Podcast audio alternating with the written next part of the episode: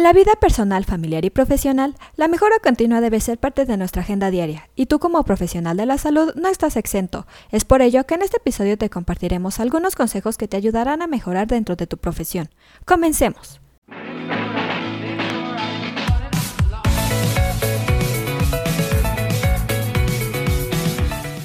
Su empresa especializada en controversias médico-legales, en la cual te damos consejos e información que te ayudarán a desempeñar tu profesión médica. Seguramente alguna vez te has preguntado cómo ser un buen médico. Para responder esta pregunta, existen documentos de organizaciones médicas donde nos describen cuáles son las características de un buen doctor. A continuación, te mencionaremos algunos puntos básicos.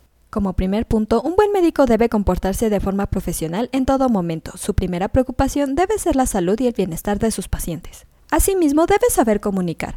Una de las quejas más comunes de los pacientes es no entender bien lo que les dice su médico, así que es tu labor como profesional de la salud expresarte con claridad, tanto oral como por escrito. De igual manera debes ser prudente. Un buen médico debe saber usar juiciosamente los recursos que el sistema pone a su disposición. Nunca olvides tratar a todos los pacientes por igual. Sin distinción de su procedencia, clase social, religión, creencias o estilo de vida, tú como médico tienes que tratar a los pacientes, no juzgarlos. Otro punto habla sobre no dar nada por sentado. Como todo hombre de ciencia, tú como médico no admites dogmas. Siempre mantén la dedicación.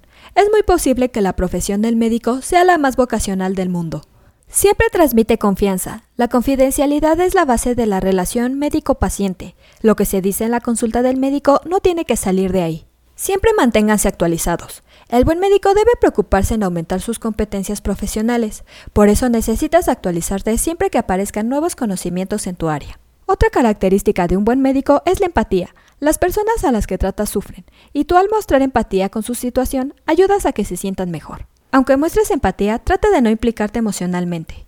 Aunque debes ponerte en el lugar de tus pacientes, tú como médico no debes dejar que sus emociones afecten tu trabajo. Recuerda cuidar tu propia salud. Un médico que vaya a trabajar enfermo se convierte en un peligro para sus propios pacientes. No olvides ser un buen compañero.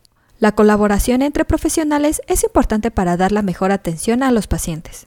Otro punto importante es estar siempre en guardia, lo que significa que debes atender a cualquier persona que requiera tus habilidades, incluso fuera del trabajo. Algo que le reiteramos a nuestros médicos es que no tengan miedo a decir no sé. Es mejor admitir la ignorancia ante algo que tomar una decisión que pueda perjudicar al paciente. Por último, se recomienda respetar la intimidad del paciente y sobre todo su dignidad. Sabemos que desarrollas tu profesión de la mejor manera, pero no está de más respetar estos puntos y aplicar o mejorar aquellos en los que tengamos áreas de oportunidad.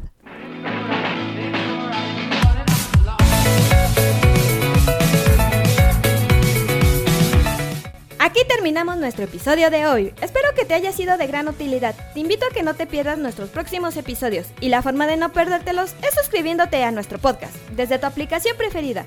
Y si te ha gustado, compártelo en tus redes sociales, con lo que estarás ayudando a otros profesionales de la salud a mejorar dentro de su consultorio o clínica.